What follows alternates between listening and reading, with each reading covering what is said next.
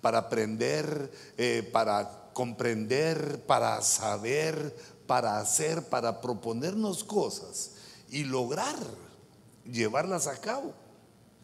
Eh, la mayoría de veces, eh, digamos, nos falta la perseverancia para lograr aquello que deseamos. Pero ese es un mal que tenemos todos los humanos. Eh, sin embargo, Dios nos pone a la disposición el entendimiento de cosas. Y en este caso, digamos, recae una responsabilidad sobre los pastores, sobre los ministros, sobre los que predicamos y también sobre ustedes que son asiduos lectores de la escritura. Porque descubrimos cosas eh, en la palabra que son importantes para la vida de una persona.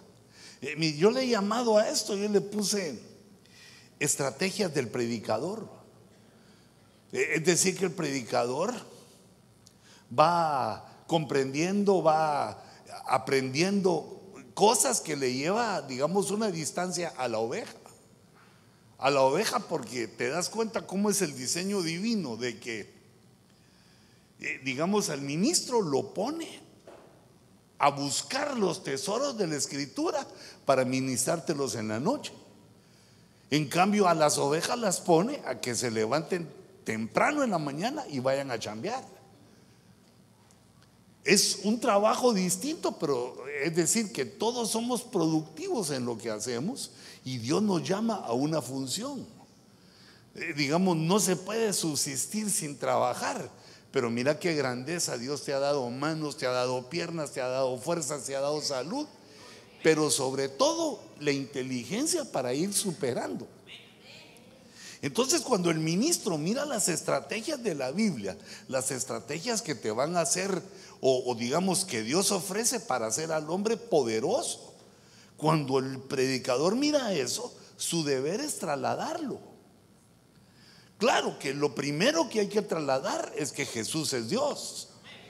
Y lo que dice la escritura acerca de eso y cómo lo va comprobando la la, Biblia, por la profecía, por eh, las señales, etcétera, por las cosas. ¿Cómo se va comprobando constantemente que Jesús es Dios? Pero hay estrategias, hay, digamos, situaciones que nosotros debemos aprender. Nos conviene aprender, porque son estrategias, digamos, de guerra. Fíjate, por ejemplo, por ejemplo, cuando aparece en la escritura la idolatría, está asociada siempre a la pobreza. Siempre se asocia a la pobreza, al dolor, porque debemos entender que no, no es la maldición ni es nada así, sino que lo que pasa es que Dios está airado con esa persona. ¿Por qué? Porque lo capacitó para que entendiera lo que es un ídolo. Lo capacitó para que entendiera la grandeza de Dios y él no lo está haciendo. Entonces Dios está airado con él y le quita de cierto punto la bendición. Y si no es pobreza, bueno, si no es económica, es pobreza de alguna, moral, cualquier tipo de pobreza. Entonces viene el, el predicador lo lee, lo analiza, se da cuenta y lo aplica a su vida. Empieza a detestar a los ídolos porque ama a Dios y porque sabe que eso trae consecuencias negativas. Ahora el punto es que además de él tomar esa estrategia para su vida, la debe trasladar a los que lo escuchan. E-, ese es el trabajo y es el don que le da Dios al predicador que pueda trasladar al, digamos, digámoslo así, a la oveja, le pueda trasladar lo que él ha descubierto de tal manera con palabras eh, entendibles, sabias, en el idioma correcto, pasarle la, la estrategia para que también la oveja se pueda defender de, de los cuentazos. Entonces ahora se empieza a ver una, ¿cómo se diría, hermano? Una relación entre oveja y pastor. Y en esa relación la oveja debe permitir que fluya el espíritu en el pastor para que le traslade esas bellezas, esos tesoros de la escritura, que le traslade las estrategias para mejorar la situación, como también lo oía en, las, en los dones proféticos. Eh, no solo es venir a la iglesia, eh, eso está muy bien, es excelente, pero tiene que haber un motivo más que venir a sentarnos, debe haber algo más que solamente asistir.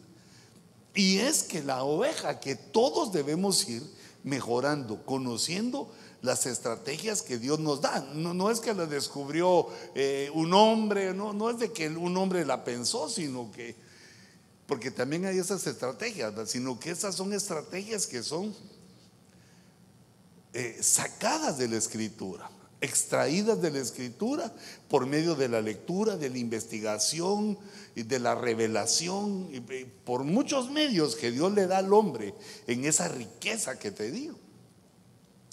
Entonces, una de las cosas aquí que de las que quiero ministrar hoy es que Dios te va a ir enriqueciendo. Ya, lo ha hecho, pero digamos Dios no tiene límites. Los límites somos nosotros, somos son nuestros. Dios empieza a darnos y darnos y darnos.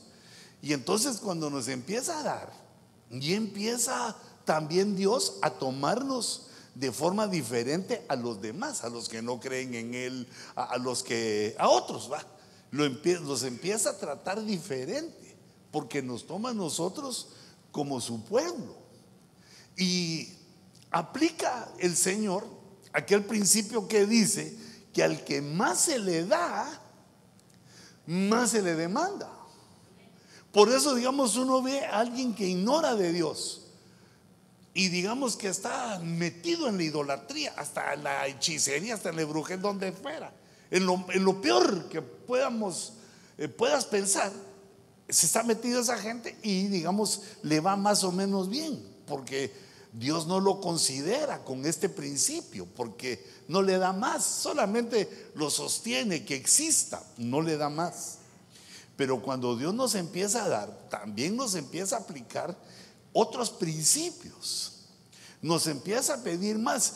Eh, es más o menos como que uno no le puede pedir lo mismo a su hijo recién nacido que al que tiene ocho años. Al que tiene ocho años y al que tiene quince. ¿Por qué? Porque va creciendo, va desarrollando y debe ir aprendiendo para llegar a ser, bueno, como eh, ya pasó el Día de la Madre Latina y viene el Día de la Madre Gringa, ¿verdad? Pero digamos, todo el cuidado, el amor, todo aquel eh, sistema maternal que tiene una madre, ¿dónde culmina? En que tenga un hijo maduro o una hija madura que pueda comenzar una nueva familia. No, no la retiene toda la vida. No, no, la, no le da su maternidad, su instinto maternal, sus caricias y sus besos. No se los da para siempre, sino que es hasta llegarla a tener una madurez para que ella pueda enfrentar solita lo que antes no podía y también empezar con una nueva generación. Ese es otro privilegio, es otro principio que Dios nos deja, que somos, eh, digamos, seres generacionales, que tenemos una autoridad ahorita en la generación nuestra y estamos preparando a la que viene. Bueno, yo creo que ya me pasé esa generación. Pero ah, digamos, a mis hijos les toca a ellos. Yo a los preparé. Hice lo que pude. Lo, que más pude, hice mi esfuerzo, bueno, y lo que no pude, ya también Dios lo hizo, pero digamos, ahora les toca a ellos una nueva generación. Somos papás y mamás generacionales que cuidamos varias generaciones. Entonces, por ejemplo, no, mejor leamos la Biblia, es que si no, mucho ejemplo. Solo me falta una mi pantallota como las que tenemos allá guardadas. Eh, esto, ese pensamiento me vino porque estaba leyendo Primera de Samuel 15, 22. Aquí tiene un problema, eh, digamos, porque Israel tiene un rey que no ha madurado. Es Saúl. No ha madurado. Es un nene con cuerpo de guerrero. Eh, es un nene porque es envidioso, celoso, chillón, come cuando hay abusivo, tiene poca fe, eh, no tiene la personalidad, las agallas para sostenerse cuando parece que Dios no actúa, cuando, parece que, cuando parece que los otros fallan. Y entonces escucha estas palabras que dice eh, Samuel, las escucha Saúl y también las escuchamos nosotros. Y Samuel dijo, se complace el Señor tanto en holocaustos y sacrificios como en la obediencia a la voz del Señor. Lo compara, porque a Saúl se le había dado una orden y no la hizo. Pero en lugar de eso, hizo ofrendas, hizo sacrificios, corderos, se derramó sangre, había un altar ahí ardiendo, pero no obedeció. Entonces, mira lo que dice el, predicador, ¿va? el que tiene la estrategia, dice, ¿qué es lo que Dios eh, valora más? ¿El holocausto o la obediencia? Ah, e, eso lo contesta, fíjate la capacidad, es el sentido común. Como que el Espíritu Santo nos lo dice por dentro. Pues, ¿qué es lo que Dios más quiere? Obediencia. Pues, ¿ah? Eh, eh, la sangre, los animales tienen su lugar, pero ya a estas alturas que eh, Saúl era el rey, lo que se quería era la obediencia. Pero mira esto otro. aquí dice, el obedecer es mejor que un sacrificio. Obedecer. Y el prestar atención es mejor que la grosura de los carneros. Esa segunda, el prestar atención, es más importante que la obediencia. Porque uno no puede obedecer si no presta atención. La palabra que utiliza ahí en nuestro idioma, la palabra prestar, significa que una persona tiene algo por eso comenzaba a decirte que Dios nos ha llenado de cosas buenas. Quiere decir que tú y yo tenemos cosas buenas. Y ahora nos vamos a enfrentar a que va a haber necesidad de prestar. Prestar, dice el diccionario, que es darle a otra persona, pero así en español se dice, darle a otra persona con B, de vuelta. ¿Ah? Es decir, no es un regalo, no es llevártelo para tu casa. O, sí, es llevarlo contigo, pero me lo vas a devolver. Ese es el concepto de prestar. Eso no es ofrendar, es prestar. Dar de lo que uno tiene para que le sirva a otro y esperar que se lo dé de vuelta. E, esa, esa definición bueno, es la clásica, me la encontré en el diccionario. Dice, dar una cosa a otra persona para que la use durante un tiempo y después la devuelva.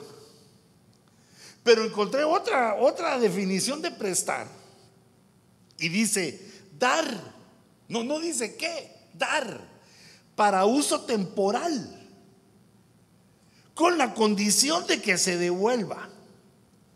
Lo mismo que se dio o su equivalencia. Pero entonces lo que ocurre es que cuando uno presta, obtiene de vuelta lo que prestó y un poco más. Digamos, eso lo vemos en el dinero. Digamos, si el banco tiene dinero y te presta, tú lo devolves con intereses. Ellos ganaron pero tú también porque te sirvió para hacer lo que querías. Aquellos prestaron, recibieron de vuelta lo que prestaron, pero con una ganancia. Lo que se presta tiene un misterio tremendo. Biden me estaba decirle que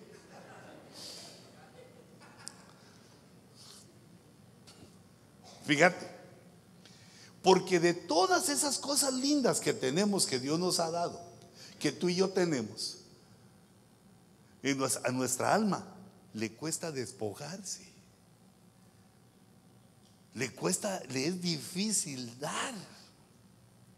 Y el ejemplo ahí es la obediencia. Si uno tiene, es fácil dar una ofrenda. Si uno no tiene, ahí es la dificultad. En este caso Saúl tenía para dar la ofrenda porque había ganado la guerra y tenía un montón de, botín de guerra. Pero lo que Dios quería es que le prestara atención porque le había hablado Dios. Cuando Dios habla, lo que Él quiere es que le prestemos nuestra atención. Porque Él va a tomar esa atención, la va a usar temporalmente el tiempo necesario que se la prestemos y luego de usarla, no la vuelve, no la devuelve. Nos devuelve la atención. Solo se la prestamos para que Él pusiera sus palabras maravillosas, sus secretos lindos, sus estrategias, y luego nos devuelve, porque es, nos corresponde, ya nos la dio a nosotros. Saúl cometió un grave error al no escuchar bien, al, pero digamos, no obedeció, pero no prestó atención. Él en su mente pensaba que había hecho bien. No, Dios me dijo que destruyera todo, pero mira esto, qué bonito. Mira esto, qué tremendo. Mira, esto nos va a servir. Esto, de esto no tengo. Consideró, ah, digamos, con su entendimiento lo que había ganado en la guerra, el botín de guerra, y no se recordó que Dios le dijo que lo, lo eliminara todo, que lo ofreciera todo a Dios. Entonces queda este principio, que es una estrategia de predicador, pero digamos, es una estrategia de maduro, es una estrategia de aquel que va a poner su mente en cosas profundas de Dios y que tiene que empezar por obedecer. Entonces, Dios cuenta algo trágico. Empieza a contar, yo tomé algunos versos aquí para para decirles, empieza a contar algo trágico, que no solo le pasó eso con Saúl, porque Saúl perdió el reino, sino que le pasó con toda la nación. Fíjate los dos casos, hay muchos, pero yo tomé estos dos casos porque eh, ese es Saúl podemos ser tú o yo.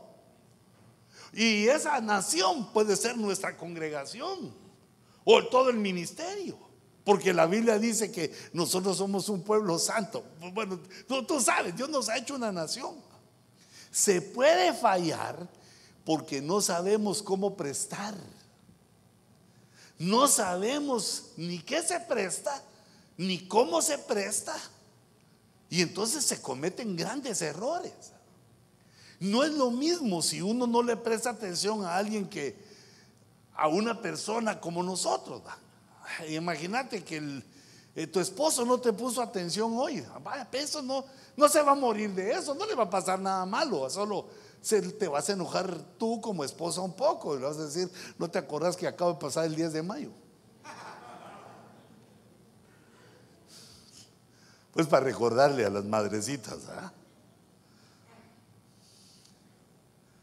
Pero cuando uno no le oye a Dios, ¡Ay, qué tremendo! Cuando permitimos que nuestra voluntad se oponga a lo que Dios nos ha dicho, porque lo que Dios nos dice es una orden.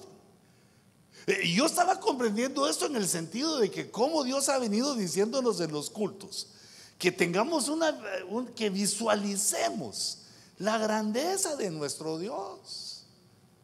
Que no es una persona que de repente vuela, que asciende, que va al cielo. No, no, hombre, no, no. Esto está muy chiquito, aunque sucedió, es muy chiquito. Digamos, a Dios lo tenemos que ver como que hizo la creación. Hizo los peces, hizo las aves, qué bien nadan, qué bien vuelan. Y, y el ejemplo mayor es, nos hizo a nosotros. Bien puestas, tenemos las orejas una a cada lado. Bien puestos los dientes cuando nos da hambre. Qué, qué, qué rico, qué bien se usa. O sea, todo lo que hizo de nosotros, tiene que haber alguien que lo haya hecho, un creador. Imagínate la grandeza del que hizo los microbios, la grandeza del que hizo esa creación, bueno, toda esa grandeza de Dios que debemos de entender que si Dios habla, debemos obedecerlo. Que hay un peligro en conocer a Dios, en recibir a Dios como Salvador, como Señor, y no obedecerlo. Eso le dice el Señor, le dice a los hebreos, les dice, ustedes me dicen Señor aquí, Señor allá. Y si soy Señor, ¿dónde está mi honra? Y si soy Señor, ¿dónde está mi honor? ¿Dónde está la obediencia que se me debe si soy Señor? Es decir, no solo decir Señor, Señor, sino entender que es lo mejor que nos puede haber pasado, que gobierne nuestra vida. Que nos vaya dando los consejos por dónde es que hay que meterse, dónde hay que eh, vivir, cómo hay que vivir. Pero mira lo que le pasó a Israel. Aquí estoy en nueve mías, en Nehemías, no, nueve mías, ese es un corredor grande. Nehemías. Nehemías es un predicador, es un hombre que sabe la escritura, que ha aprendido la escritura, que se da cuenta que los 70 años que su pueblo vivió en Babilonia como esclavos, los violaron, los esclavizaron, los trancasearon, los mataron, no los dejaron ser, los, los martirizaron. Él comprendió que había sido porque no quisieron obedecer sus padres y sus abuelos. Y entonces dice, sin embargo, le dice a Dios, 9:30 de Nehemías, tú lo soportaste por muchos años. Mira, Dios nos espera en la desobediencia. Y, digamos, cuando no, no, actuamos, nos espera. Dice por muchos años, pero no sabemos cuántos. Puede ser que muchos sea más de dos o dos. Tú los soportaste por muchos años y los amonestaste. Les llamaste la atención con tu espíritu. Y alguien dirá, ah, no hermano, si el espíritu lo hubiera hablado, esos hubieran obedecido. Dice, con tu espíritu por medio de tus profetas. Mira cómo Dios en su grandeza se esconde en los ministros, cómo su espíritu se mueve fluyendo en, los ministerios, en los ministros. Pero, dice Nehemías, no prestaron oído. Una de las cosas que tenemos que aprender es a quién le prestamos el oído. Porque por el oído, por el oír viene la fe. Por el oír viene la obediencia y se presta atención para oír. Pero también por el oír lo contaminan a uno. ¿Qué es lo que uno oye? Por el oír. Eh, por eso, digamos, dice, dice el apóstol Pablo, que no oigamos mitos que no oigamos chismes, que no oigamos eh, cuentos de, viejas, dice, perdón hermanas, debe ser unas señoras de edad avanzada, que no oigamos cuentos de viejas, dice, sino que nos debemos enfocar en la realidad, en la verdad, en lo que Dios nos ministra. Pero mira cómo se queja este hombre, pero no prestaron oído. ¿Qué es lo que tenía que hacer ¿O qué tenía que hacer aquel pueblo que Dios le hablaba? Obedecer. Si no, ¿para qué habla Dios? Es lo que le pasa a uno cuando llega a ser papá y se da cuenta que sus hijos no le obedecen. Pero cuando los va a corregir uno, Dios le recuerda que igualito era uno. Cuando sus padres le llamaban la atención de algo, también uno no quería obedecer. Obedecer es yo la he ubicado como una de las lecciones más difíciles de aprender.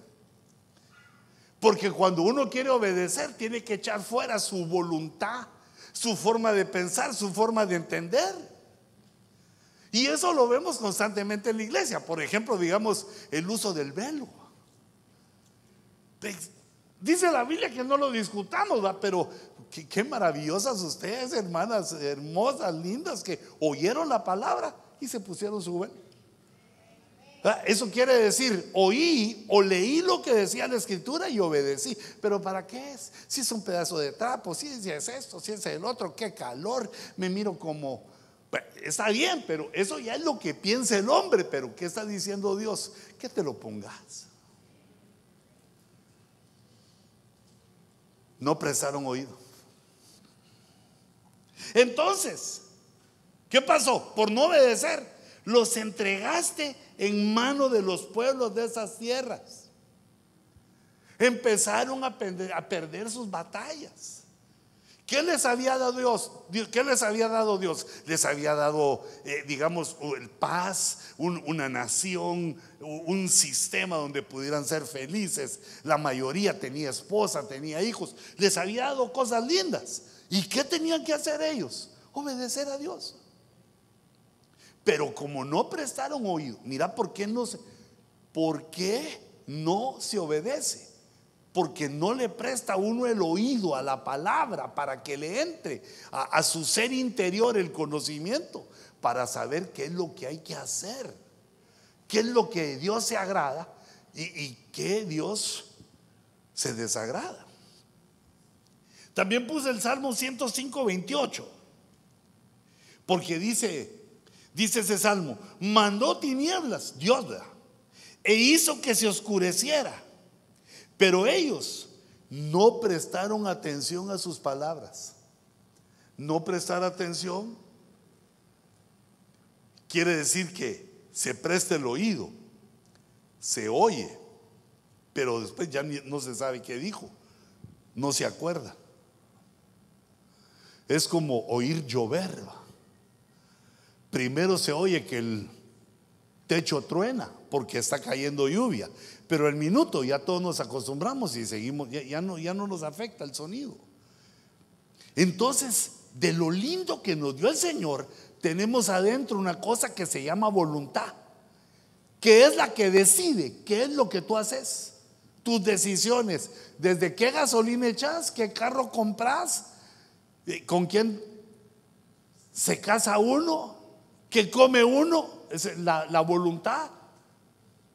Es el, que, el timón del barco. Bueno, algunos no tenemos barco sino transatlántico, porque bien alimentado. Pero esa voluntad se empieza a hacer mañosa, se empieza a hacer caprichosa porque no, antes de conocer a Cristo no conoce a nadie que lo gobierne y quiere ser eh, libre, quiere ser irresponsable, quiere hacer lo que se le da la gana, la voluntad. Siente que la libertad es hacer lo que se le da la gana y entonces se malacostumbró. Y entonces ahora venimos a Cristo y nos dice, hijo mío, dame tu corazón. Y en el corazón va la voluntad. Hijo mío, presta tu oído, por lo que te voy a decir es lo que quiero que hagas. Préstame tu atención.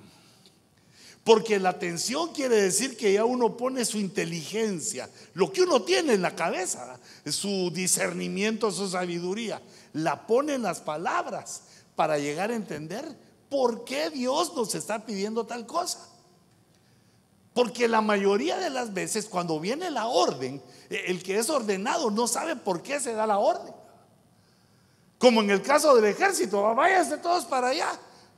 ¿Y qué es lo que hay que hacer? Pues irse para allá, porque si no todos nos ponemos a preguntar, ¿y por qué? ¿Y quién viene ahí? ¿Y qué, quién tomó la decisión? Y que si no sabemos obedecer, se vuelve un relajo, una confusión. Pero date cuenta, Dios, ¿qué es lo que está Dios movilizando? Un imperio, un pueblo, una nación, millones de personas. Entonces este, este fracaso que tuvo Israel, dice Isaías, fíjate este fracaso, ¿cuál es la mayor plaga que puede haber entre nosotros? No, no es el chisme, ni el que hablemos mal los unos de los otros, en lugar de amarnos, sino que la peor plaga, la que Dios más aborrece, es la idolatría. Y es donde el diablo empieza a que el Señor lo reprenda empieza a, meternos, a meterse para tratar de que tu mente se equivoque, que tome la decisión inadecuada, que tome la decisión que es contraria a, lo que Dios habló, a la obediencia, a la voluntad de Dios. Dice, serán vueltos atrás. Estoy leyendo Isaías 42, 17. Dice, serán vueltos atrás y completamente avergonzados los que confían en ídolos. La confianza en los ídolos es una idolatría secreta, porque la confianza no se mira. Entonces puede ser que, y ocurre que mucha gente dice que ama a Dios y se acerca a la iglesia, pero en su corazón confía en otros. Mira, eso, eh, eh, digamos, eso es como te digo, la madurez del cristiano, que uno va entendiendo que debe confiar en sus semejantes, pero para las cosas de la vida diaria. Pero no se puede confiar en nadie más que en Dios. El que conoce a Dios no puede confiar en nadie más que eh, en Dios, porque si no, se hace un idólatra. ¿Y qué le va a pasar a los, a los que confían en ídolos? Fíjate que el ídolo puede ser tu mujer. O hermana, tu marido. Que tú le decís, mi rey, apúrese, porque ya va a ser la hora del culto. Hoy no vas a ir, fíjate. Como no, su majestad. Oh gran y poderoso. Así como cantan unos hermanitos que me gusta que dice, eh, sí, mirei, como gringo, no dicen rey con R, sino mirei. Mi rey. E, e, es decir, o, digamos, en el otro caso, que es tu esposa tan linda, acostadita, que te dice, no, no vayas. Koski, Koski en la espalda, te pone ahí. los hijos. Digamos, lo que uno empieza a valorar más que Dios, eh, mira, serán completamente avergonzados y vueltos atrás. Pero eh, sigamos, dice, los que dicen a las imágenes fundidas, eso es ya lo que se ve. Esa es la idolatría que se ve. Vosotros sois nuestros dioses. Sordos, oíd, dice el profeta. Ciegos, mirad y ved. Quiere decir que eso le estaba pasando a Israel. En lo secreto confiaban en los ídolos y también a lo descarado en las imágenes fundidas. Pero fíjate dónde te quiero llevar. Dice, tú has visto muchas cosas, tú, tú y yo. Hemos visto muchas cosas, pero no las observas. Los oídos están abiertos, pero nadie oye. Ahora, el verso 23 fue, sé que me pegó aquí. Porque yo estaba diciendo, los hebreos sí habían visto un montón de cosas hermosas, milagros, el mar se abría, eh, comieron 40 años del cielo gratis, vivieron gratis 40 años. Habían visto una serie de cosas. Y sin embargo su corazón tendía. Fíjate qué, peligro ese. El corazón y la voluntad del hombre tienden a confiar en lo que se ve, en lo que se toca, en lo que se palpa. Y resulta que Dios es lo que no se ve, lo que no se toca, lo que no se palpa. Quiere decir, lo que no se palpa. Uno tiene que confiar en lo que nadie ve. Ni uno mismo ve, pero digamos, la fe, pero uno sabe que ahí está. ¿Por qué sabe que ahí está? Sabe que hay Dios, sabe que le conoce, sabe que lo ha buscado, que lo alaba, que le adora. Y usted sabe las promesas, que Dios va a participar a nuestro favor en los problemas. Si los problemas Dios los deja sobre tu vida, algunos grandotes, porque uno es necio, ¿va? pero Dios deja los problemas sobre nuestra vida como una prueba. Lo que Él quiere saber es hijita, es que lo amás, hombre. Hermano, es que amás a Dios sobre todas las cosas. No, no dijo él así, no le dijo a Israel, te voy a llevar al desierto para probar tu corazón. Quiero ver hasta dónde me quieres Si me querés por el par de camisitas nuevas que te doy, O, si me querés porque te di la vida, la salvación y tantas otras cosas. O si me querés porque yo soy Dios. Hermano, eso le pasa a uno también a un ser humano. Imagínate que en un momento de la vida uno descubre que su esposa está con uno porque la mantiene. Mm, se debe sentir horrible. Yo creo que le dan ganas a uno ya no mantenerla. Pero hijito, no hagas eso, sino que hay que enamorarla. Esa es la primera carnalidad que se me ocurre. No te doy nada. Pero también así le puede pasar a una mujer que se da cuenta que el amó solo en los años de su belleza. En los años de su belleza era majestuosa, era la, belleza de la juventud. Y ahora ya mira a otras. Eso, eso cae mal. Imagínate a Dios. Si Dios quiere que lo, que lo amemos cuando no hay en la prueba, chillando. Y cuando hay mucho y de sobra, riendo, pero que Él sea el amor de nuestra vida. Por eso es que les dice aquí, ah, es que este es el verso que te decía, es una pregunta. Dice, ¿quién de vosotros prestará oído a esto? ¿Habrá alguna inteligencia, alguna mente que se dé cuenta por qué sufrieron los hebreos? ¿Por qué dejaron de ser nación? ¿Por qué Dios los trató tan duro? ¿Quién de vosotros prestará oído a esto? Prestar oído quiere decir, oh, entiendo el ejemplo. ¿Por qué le pasó esto a, los hebreos? ¿Por qué le pasó a los judíos? Le presté oído. ¿Por qué eh, fue quitado Saúl de rey? ¿Por qué los hebreos les, pasa esto que son destruidos? Destruidos y destituidos. Pero mira la, la segunda parte. La segunda parte es para ti y para mí, pero así de, de, de de bolón ping-pong, dirían. Si fuera mexicano, yo diría, de bolón ping-pong. Mira esa pregunta. ¿Y quién pondrá atención y escuchará en el futuro? ¿Habrá alguien en el futuro que pueda prestar atención a lo que le pasó a estos? ¿Cómo tropezaron y sufrieron? Eso no era plan de Dios. Eso no quería Dios para sus vidas. Dios los quería ir eh, fortaleciendo, haciendo un pueblo poderoso. Todos iban creciendo, todos iban entendiendo. Iba dejando el pueblo de ser idólatra, de ser adúltero, de ser indiferente. Iba cambiando la mentalidad de la gente, obedeciendo a Dios.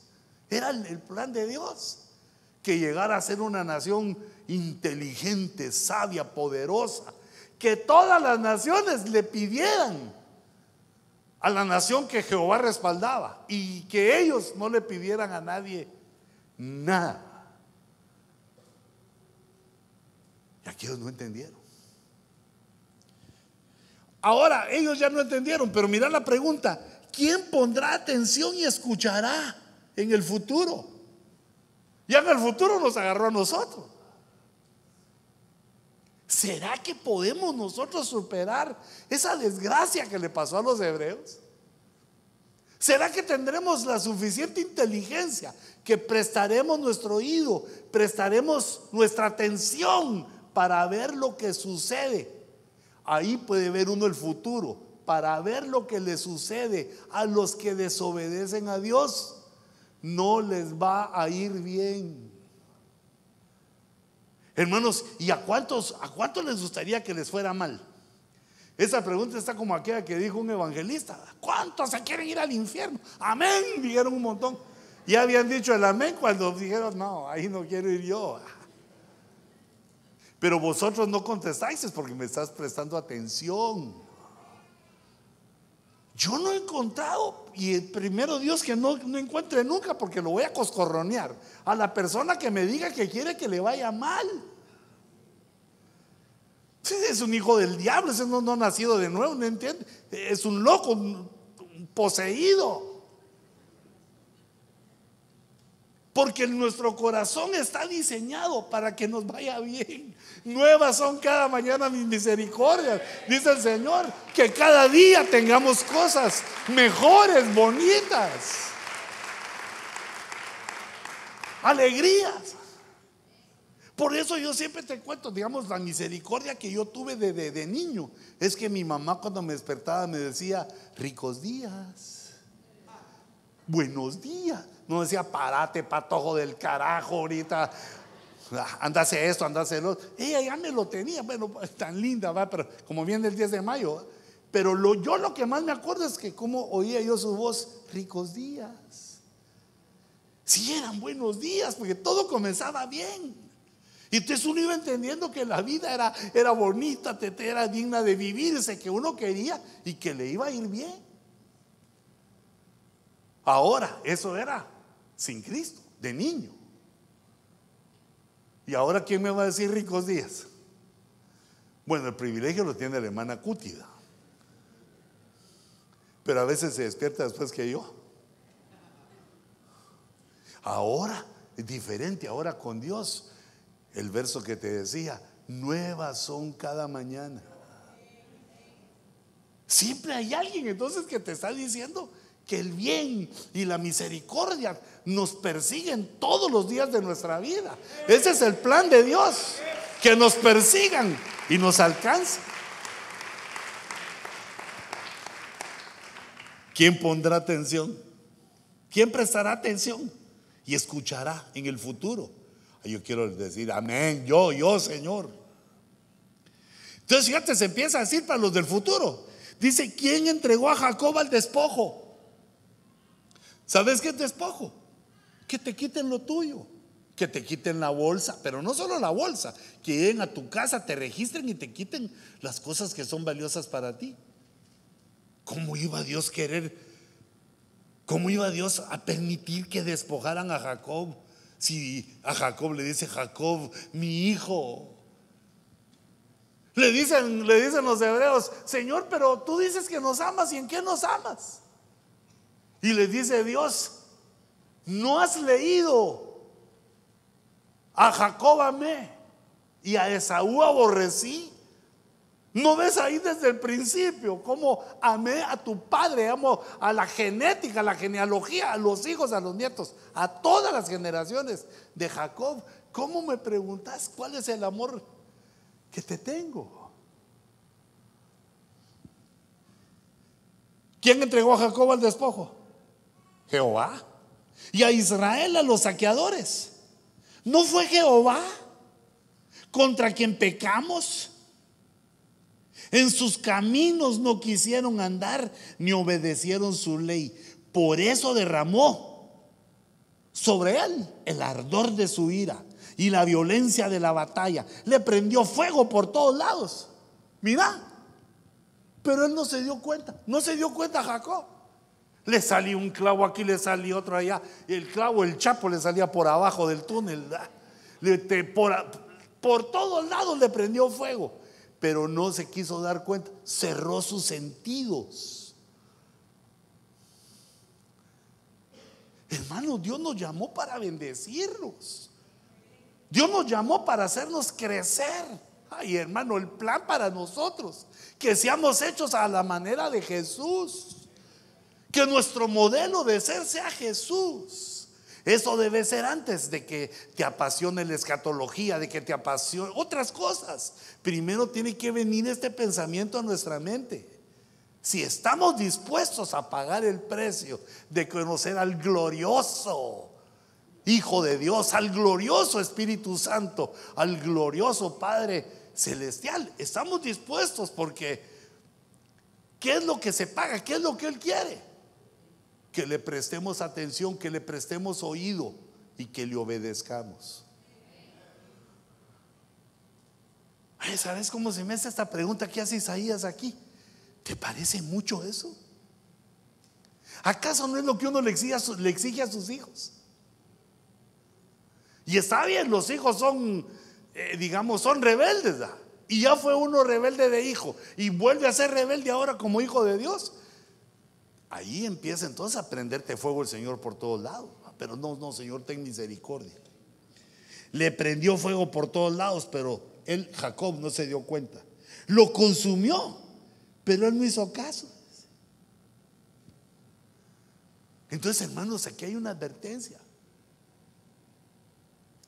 Porque cuando uno entra a, la prueba, ya no piensa igual.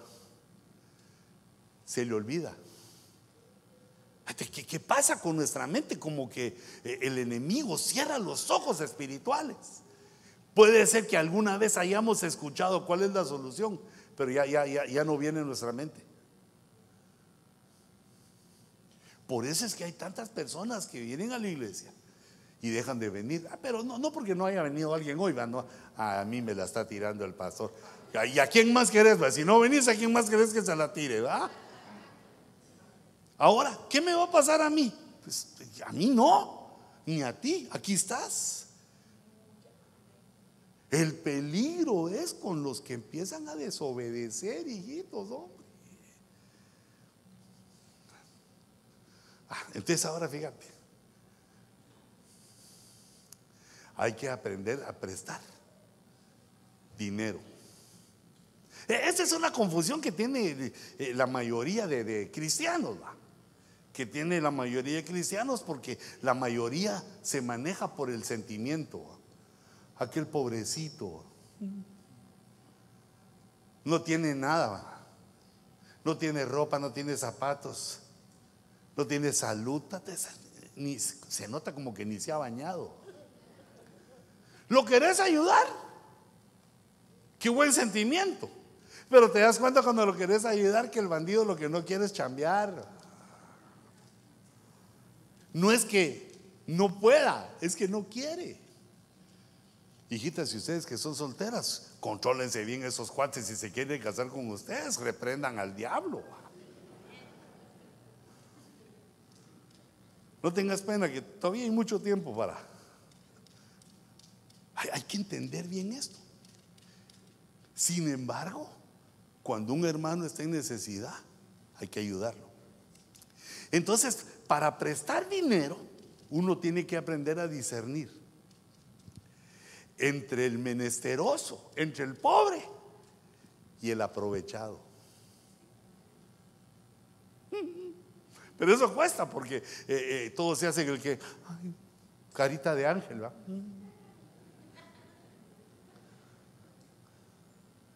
Pero ahí sí que la prueba es cuando le decís, mira, toma aquí 100 pesos para que salgas adelante y mañana te espero aquí a las 5 de la mañana porque nos vamos a chambear. Ah, los 100 se los lleva, pero a las 5 de la mañana bien fondeado. No quiere. Cuando digamos una persona es así, hermanos y, hijita también, si una persona tiene, cualquiera de nosotros tiene ese pensamiento, te ruego que no te cases. No te cases, porque esa es una característica que debe tener el que se casa. Y más los hombres, vamos, el hombre tiene que saber que se casa y va a mantener a su mujer. No que después, pero si ella gana también. Y vos se. Está bien que ella también aporte, pero vos te casaste para mantenerla. Lo peor es que cada pasan los meses y se ponen más caras las condenadas. Condenadas a vivir con su marido, ¿ah? Y entonces para eso, ¿qué hace Dios? Te empieza a prosperar. No te deja con el sueldo que tenías cuando te casaste. Te empieza a prosperar. Eh, si le obedeces te empieza a prosperar porque también eh, ella va a querer sus cositas y vos se las vas a dar. Ya viste que me apoya la hermana ahí de una vez. Y además, no solo eso, sino que ocurre que cuando uno se casa, las señoras quedan embarazadas ya por causas que son de otro tema, ¿verdad? Y entonces el fruto de ese embarazo también va a querer ropita, comidita, lechita, de fórmula. Viene así como para ser piloto a Fórmula 1.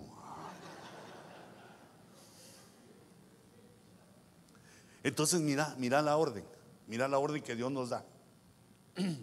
Eso para que sepas qué hacer con tu dinero, porque entre, entre lo que Dios nos da, es que nos da, nos da dinero. Y entonces debemos saber cómo prestarlo. Prestarlo u ofrendarlo. Pero mira, dice, si hay un menesteroso contigo, menesteroso es el nivel de más pobre, Menesteroso eran los hombres que vivían en el estercolero, porque recordate que antes no habían carros de motor y entonces las calles se llenaban de,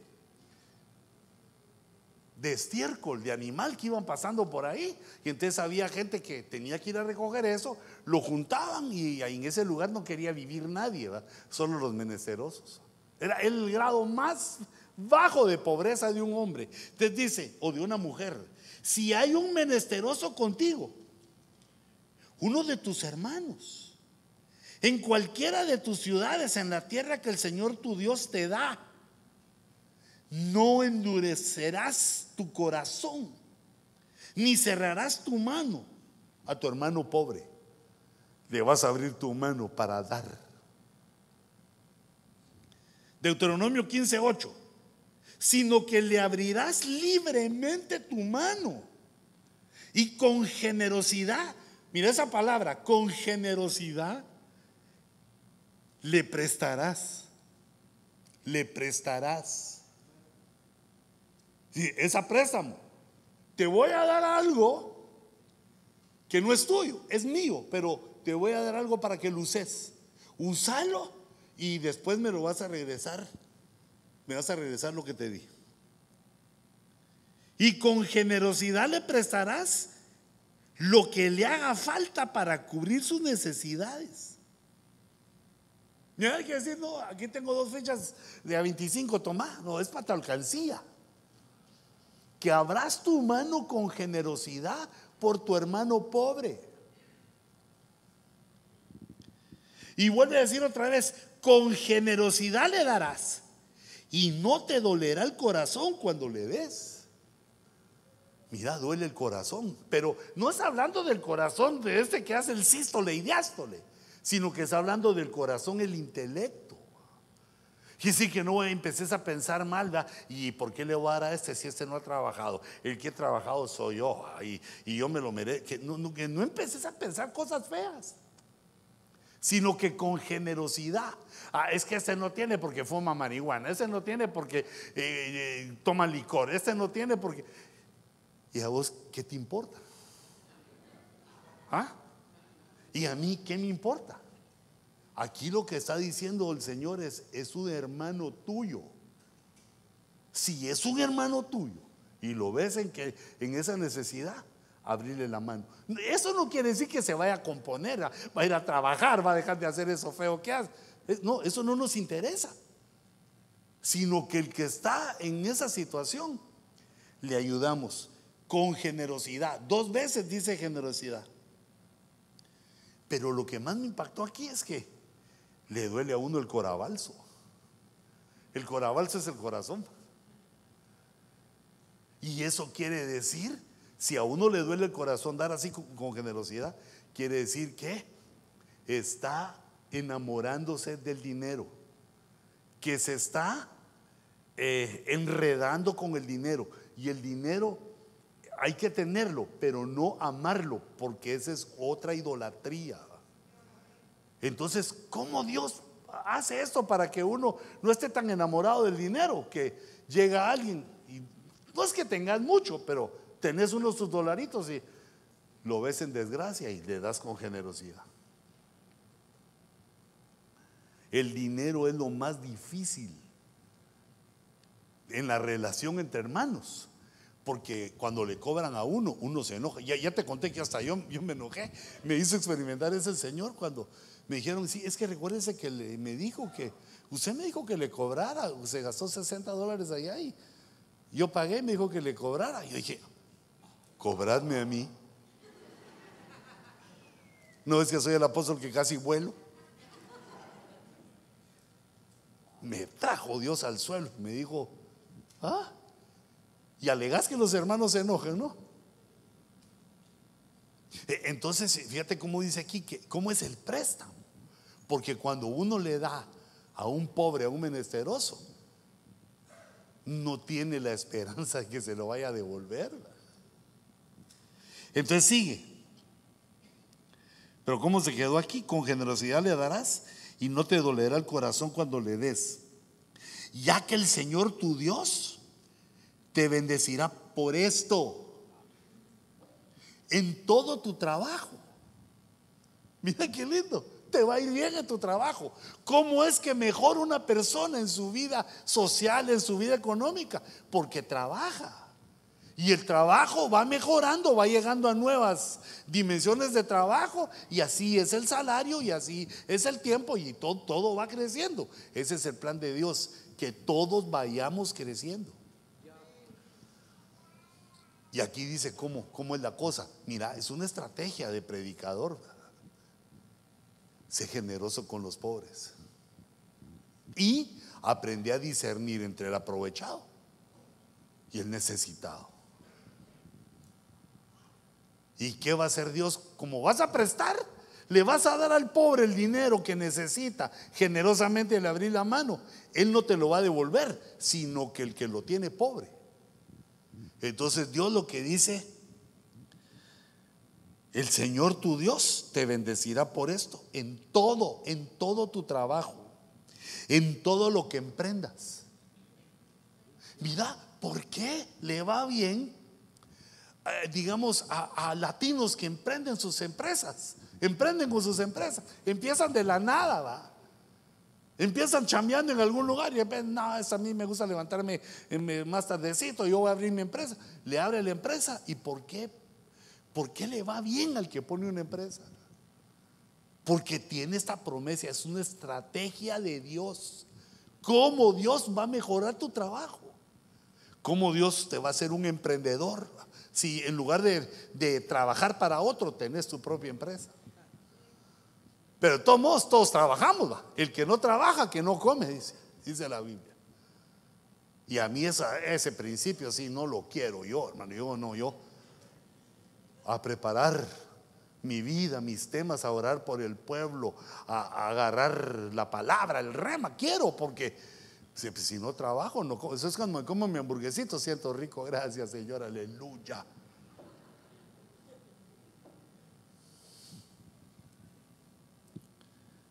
Mira, ¿cómo termina esto? Porque nunca faltarán pobres en tu tierra. Ah, nunca. Los pobres son la oportunidad. Cuando un hermano le ha ido mal y, está empobrecido en medio de nosotros, es nuestra oportunidad de ayudarlo con generosidad. No creas que se quedó sin nada solo porque sí. En, algún, en alguna enseñanza lo tiene Dios y a nosotros nos lo pone como oportunidad. Fíjate que no dice que le, llena todas eh, sus necesidades, porque todos los días tenemos necesidades pero le extiende generosamente su mano y sacia sus necesidades. Porque nunca faltarán pobres en tu tierra. Por eso te ordeno, prestad atención, prestad oído a esto. Por eso te ordeno diciendo, con liberalidad abrirás tu mano a tu hermano, al necesitado y al pobre en tu tierra, en la nación, en la nación santa en la cual Dios nos ha puesto mira, esto de prestar es una cosa delicada. Por ejemplo, los judíos habían encontrado una forma de... Es que hice ojo pache para ver si miraba la, la hora, pero 9.43 o 9.3. Es que hoy no me puse mi lentecito.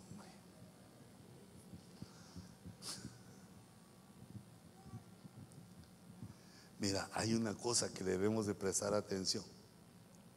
Ah, pero es que les decía que los, los judíos recibieron una orden. Les dijeron, mira, cuando te use una mujer, cuando te parezca hermosa una mujer, pues ve y la pides a sus padres y te casas. Pero la vas a respetar, la vas a amar, le, llama la Biblia la mujer de la juventud. Es la que envejece con uno. Engorda con uno, enflaquece con uno, se arruga con uno, aguanta hambre con uno y también cuando hay, come con uno. Pero resulta que le pasó lo que ahora conocemos los, eh, los cristianos como la crisis de la edad madura. que cuando un hombre va llegando a los 40, 45, yo gracias a Dios eso no, no lo pasé, lo salté, ni cuenta me di. Cuando sentía tenía T5. Y entonces entra esa crisis que el hombre, su alma le empieza a pedir que conquiste una mujer más joven. Hijitas, ustedes no se dejen. Si no tenés, espérate que venga un tu chavote soltero. Y los solteros pónganse las pilas, pues, porque si no nos empiezan a invadir otras congregaciones. Entonces, fíjate lo que hicieron los, los hebreos. Se inventaron una acusación. Se inventaron una forma para acusar a su mujer de que les había sido infiel. Y era por medio de una agüita que se tomaban. Llegaba el, hebreo, llegaba con el sacerdote y le decía, a mí se me hace que mi esposa me es infiel. Y el sacerdote le decía, ¿y por qué? Ah, tengo mis motivos. Fíjese que la vi que estaba viendo al hermano Isaac, que es nuestro vecino, y le hizo así. Y entonces había una cosa que se llamaba eh, las cenizas de la becerra, la ceniza que quedaba de los holocaustos. Lo recogía el sacerdote y lo echaba en un vaso con agua y se lo daba a beber a la mujer. ¿Te imaginas a aquella pobre mujer humillada? No, chato, no, hombre. Yo lo que le hice así es de que, no, no, hombre, no. Y aquel no, me quemaste el rancho. Pero él lo que quería era desecharla para tener otra. Dios no puede ser burlado. Pero entonces mira lo que hacía. Si la mujer se tomaba ese brebaje de las cenizas y se le aflojaba el muslo, no, sé cómo será bien eso, pero dice que se le aflojaba el muslo y el vientre, se le hinchaba el vientre. Si le pasaba eso, quería decir que era culpable. Y entonces la podían apedrear y matarla ahí por adúltera o bien el marido la desechaba. Y entonces alguien podría decir, pero ¿cómo va a ser eso? Ahí en la palabra de Dios dice, pues así decía la Biblia, que a la mujer adúltera así se le juzgaba, pero eso le echaban polvitos de ojos de araña, con cola de escorpión, le echaban una cosa, una hechicería, un veneno le echaban junto con las cenizas de la becerra. Le echaban así como aquellas hermanitas que sí le echan la sal a la comida, que, les queda bien sazonada. Y entonces la mujer confiada, porque ahí estaba el sacerdote, y los sacerdotes eran, eh, participaban en eso. Aquella tranquila se tomaba su agüita, ah, claro, no, si yo sé que no soy infiel.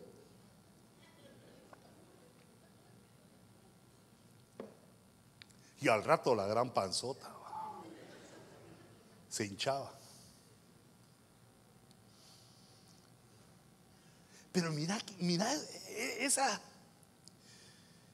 Hijitos, hay un Dios, hombre. No, no se puede hacer eso. Esas desobediencias, esas cosas que, que vienen de la mente, es una, una mente diabólica. Dios las toma en cuenta, Dios las toma en consideración. Y entonces llega Dios y les dice, como que Dios no se hubiera dado cuenta que lo que hacían. Y les dice, prestad atención a vuestro espíritu.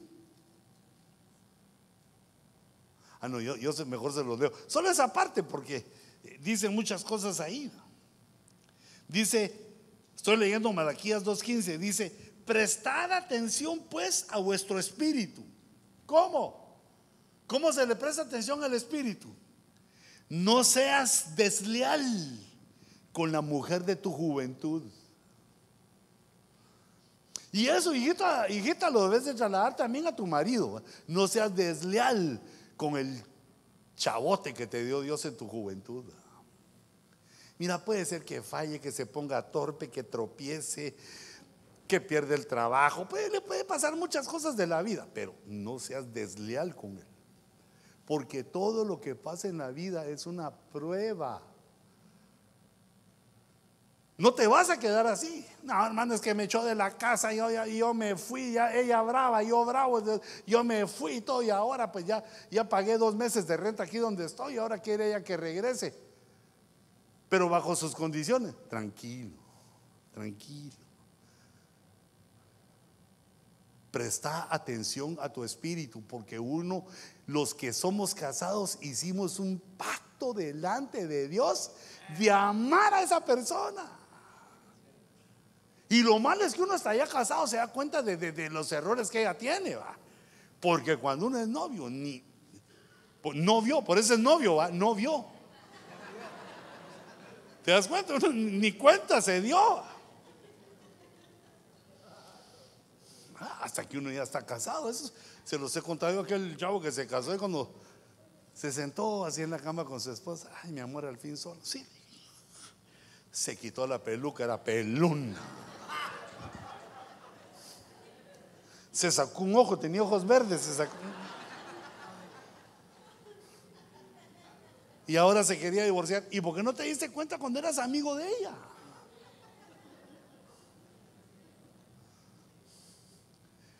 Somos desleales con nuestro espíritu cuando no somos leales con nuestra esposa o hijita, con tu marido. Oye, hermano, ¿vos qué pensás que a tu esposa no le dice que es bonita? ¿Pensás que a tu esposa no le tiran líneas? Mira, pensá, así como a vos que todas las secretarias se te doblegan ahí, las del mundo, pues. ¿Y qué quiere? Constructor. No, no soy constructor, soy carpintero. Hágame una arca, sálveme del diluvio. Te tiran chivola, hombre. ¿Y crees que tu esposa no? Eso es con nuestro espíritu. Bueno, tengo otras cosas que prestar porque creo que como no miro, sigo adelante. Mira, en Ezequiel 17:13 dice otra cosa que debemos prestar, pero con inteligencia, cuando prestamos juramentos. Por eso la Biblia dice que no juremos, porque un juramento Dios lo toma muy en cuenta. Dice, y tomó a uno de la familia real, hizo un pacto con él y le hizo prestar juramento. No, no, quisiera meterme a todo el momento que se jura o que se hace ese juramento, solo que hay,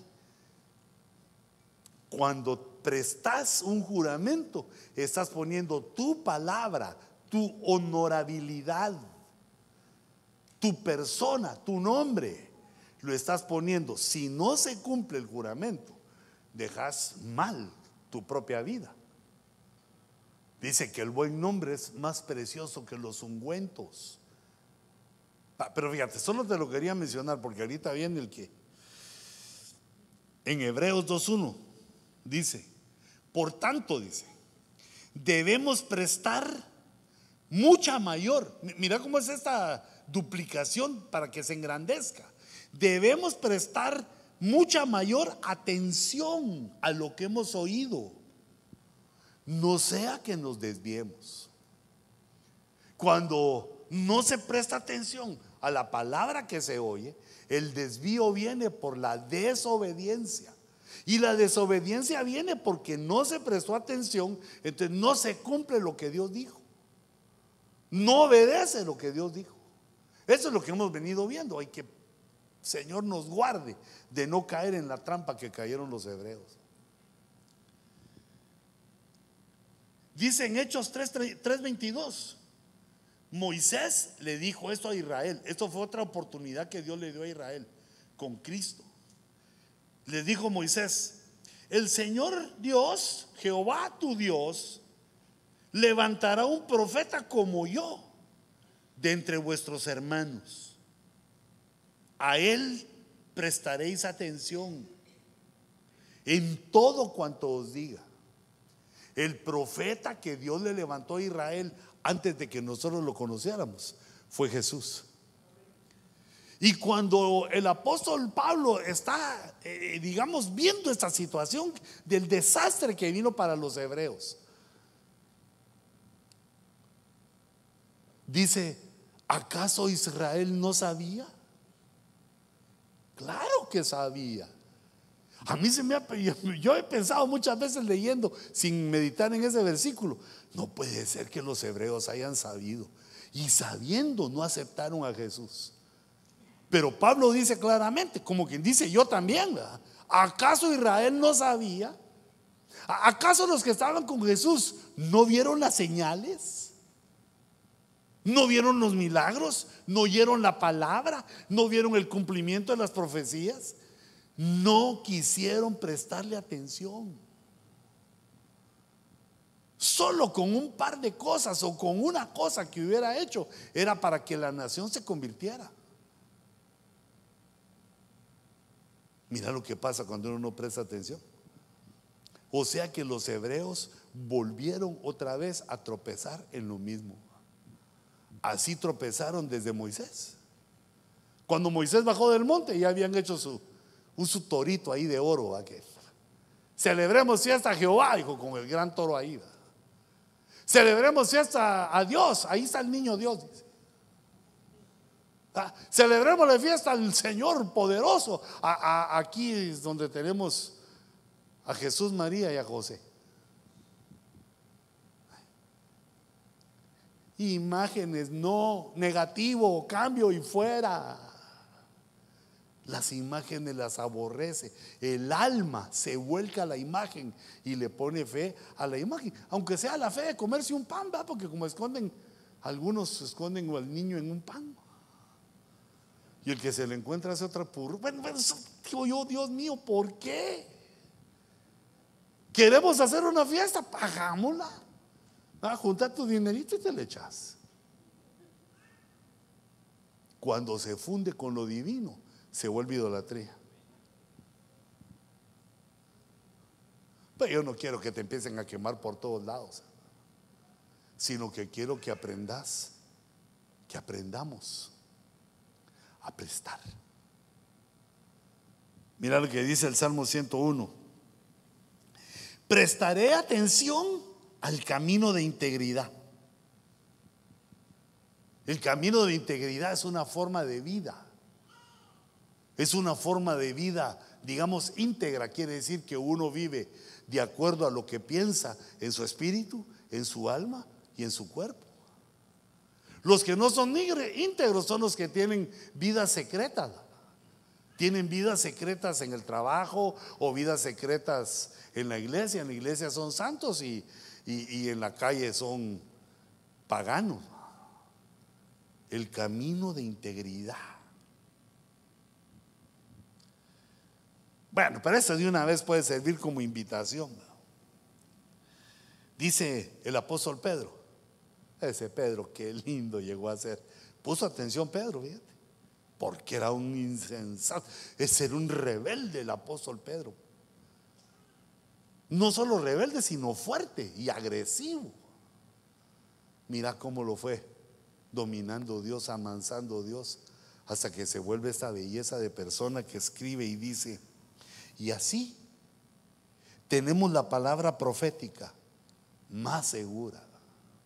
No lo que pensemos, no lo que digamos, no lo que creamos, la palabra profética de lo que va a ocurrir, más segura, a la cual hacéis bien en prestar atención. Como una lámpara que brilla en el lugar oscuro. Es decir, que el lugar oscuro es el futuro. Lo que viene no se sabe, no entendemos, no sabemos qué irá a pasar. Ese lugar oscuro, llega la palabra profética y nos pone una luz. Por allá es, por aquí vamos, nos ubica. Entonces, ¿qué hay que hacer?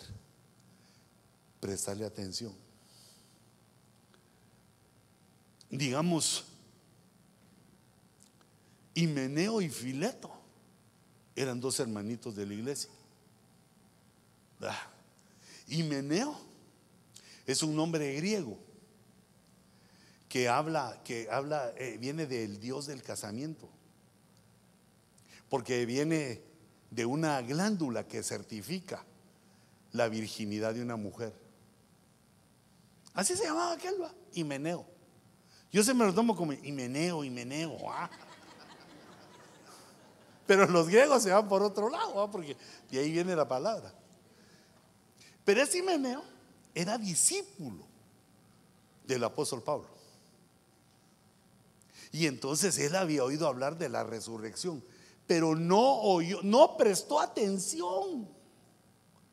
Como no prestó atención, empezó a decir que la resurrección ya había pasado. Y tenía razón porque Jesús ya había resucitado. Pero ya había pasado la resurrección de Jesús.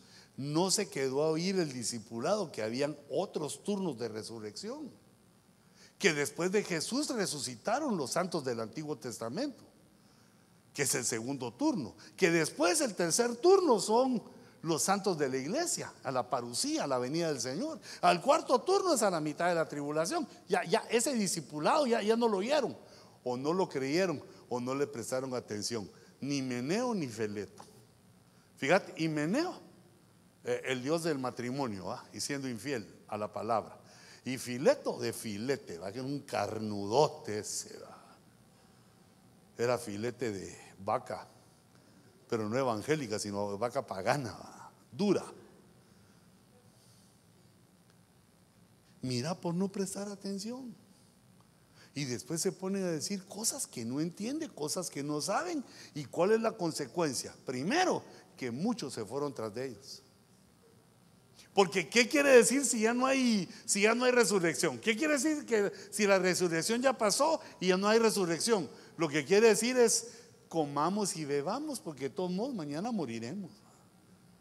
Si quiere decir, ¿para qué santificarse? ¿Para qué buscar a Dios? Y de todos modos nos vamos todos a la tumba. E, esa es una primera consecuencia, torció a muchos.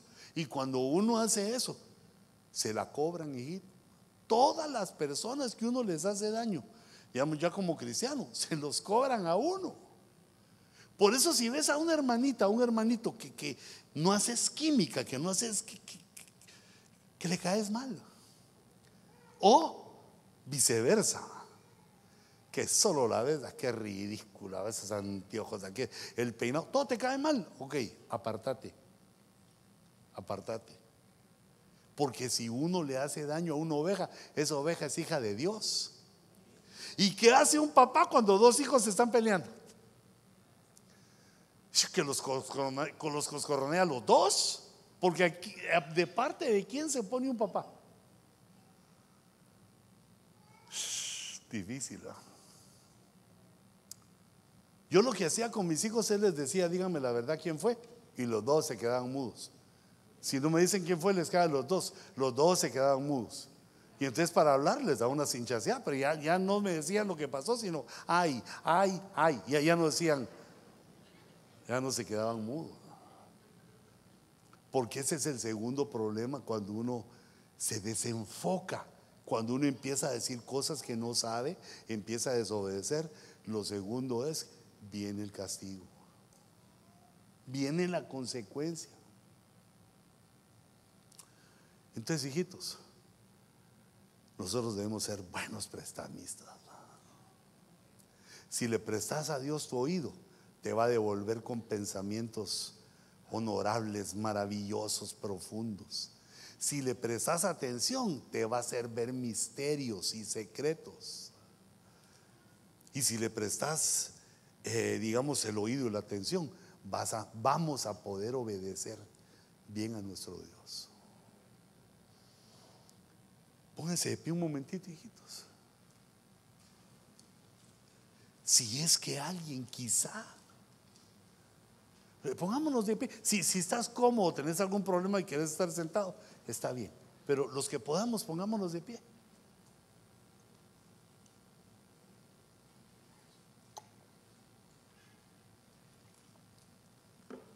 Cerra tus ojitos un momentito.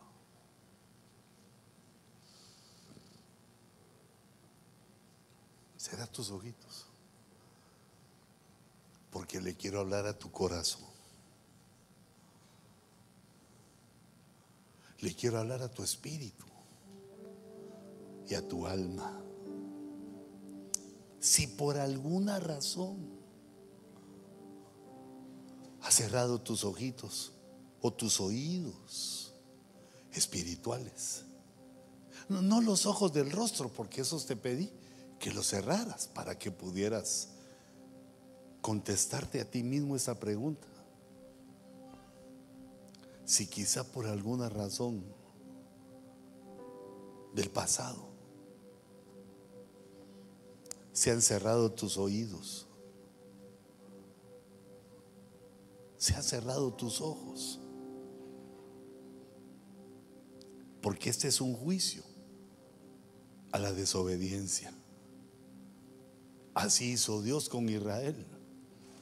Le cerró sus oídos y sus ojos para que no pudieran ver a Cristo.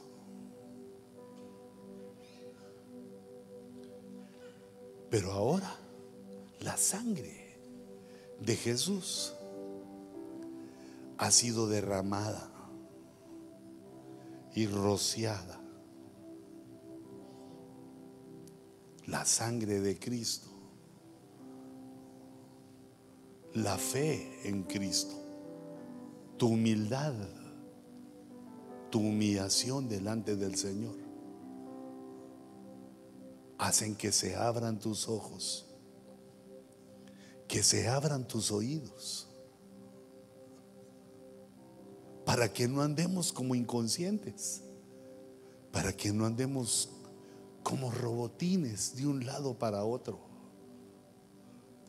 sino que la apertura del oído espiritual y el ojo espiritual es que se activa nuestra conciencia, de que estamos conscientes de lo que somos, que somos una criatura de Dios que Él nos ha considerado hacernos sus hijos por su entera voluntad, por su propia voluntad, por su gracia, por ninguna razón que hayamos podido nosotros cumplir, ni por buenos, ni por obedientes, ni por ninguna razón, sino que Dios se fijó en ti y quiere hablarte muchas cosas. Quiere darte las estrategias de vida para que triunfes. Las estrategias para que un hombre sepa hacer feliz a su mujer. Las estrategias para que una familia prospere. Señor, abre nuestros ojos. Yo traigo, Señor, esta palabra que taladre nuestros oídos,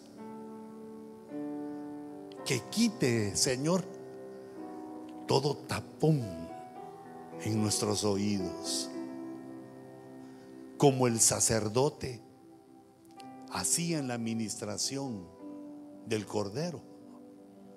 Tomo la sangre de Jesús y la pongo en el lóbulo de tu oreja.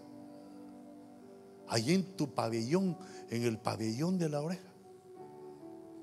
Ahí ministro la sangre. La sangre que destapa la sangre que quita toda tapa, todo tapón. Porque esa sangre pagó por nosotros para que fuéramos hechos a la imagen de Cristo. Ministro la sangre en tu oído. Si lo recibes, la sangre de Jesús por la fe. La sangre que dice la escritura que está fresca en la jofaina. Por la fe, Señor, tomo con mi mano espiritual de esa sangre y la pongo en cada oído. Recibe. Pon tu manita en tu oído y di, Señor, recibo recibo la sangre que abre mis oídos para que yo pueda prestárselos a mi Dios, para que pueda prestar mi oído, mi atención y captar el mensaje divino, para que venga sobre nuestra vida el bien. Recibe la sangre en tus oídos. Y pongo también sangre en tus ojos. Apertura de ojos. Apertura de la vista espiritual. Señor, yo sello esta palabra en tu nombre. Ministrando. El Señor guiará. Ojos abiertos. Oídos abiertos. Mano generosa abierta. Y puedes tener así con tus ojitos cerrados, dile. la tormenta. Te va a ir bien. Fe y esperanza no puedas seguir. Vas a hacer sonreír al Señor. Y aun con tu hecho pedazo, el Señor guiará tus pasos. Ten paz. Créelo. En medio de la. Créelo con tu oído abierto. Créelo. Y puedes. Porque el que cree todas las cosas le son posibles. Fe y esperanza cuando no puedas seguir. Vas a pasar la tormenta, hijita. Y aun con tu mundo hecho vas a superarla. el Señor guiará tus pasos. Recibe en paz. En el nombre de Jesús. de la tormenta. Y puedes tener en la tormenta. Y fe y esperanza cuando no puedas seguir. Y aun con tu mundo hecho pedazos, y el Señor guiará tus pasos. En paz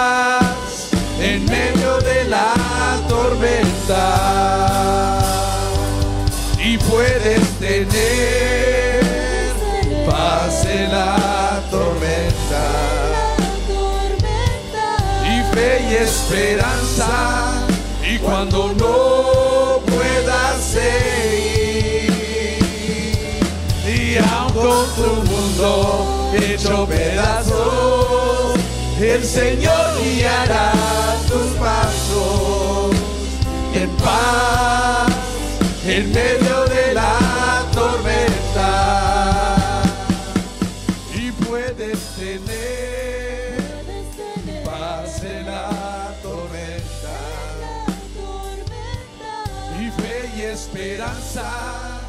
Cuando no puedas seguir.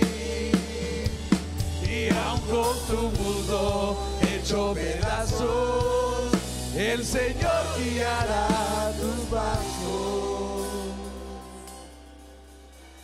En paz, en medio de la tormenta. Gracias, Señor.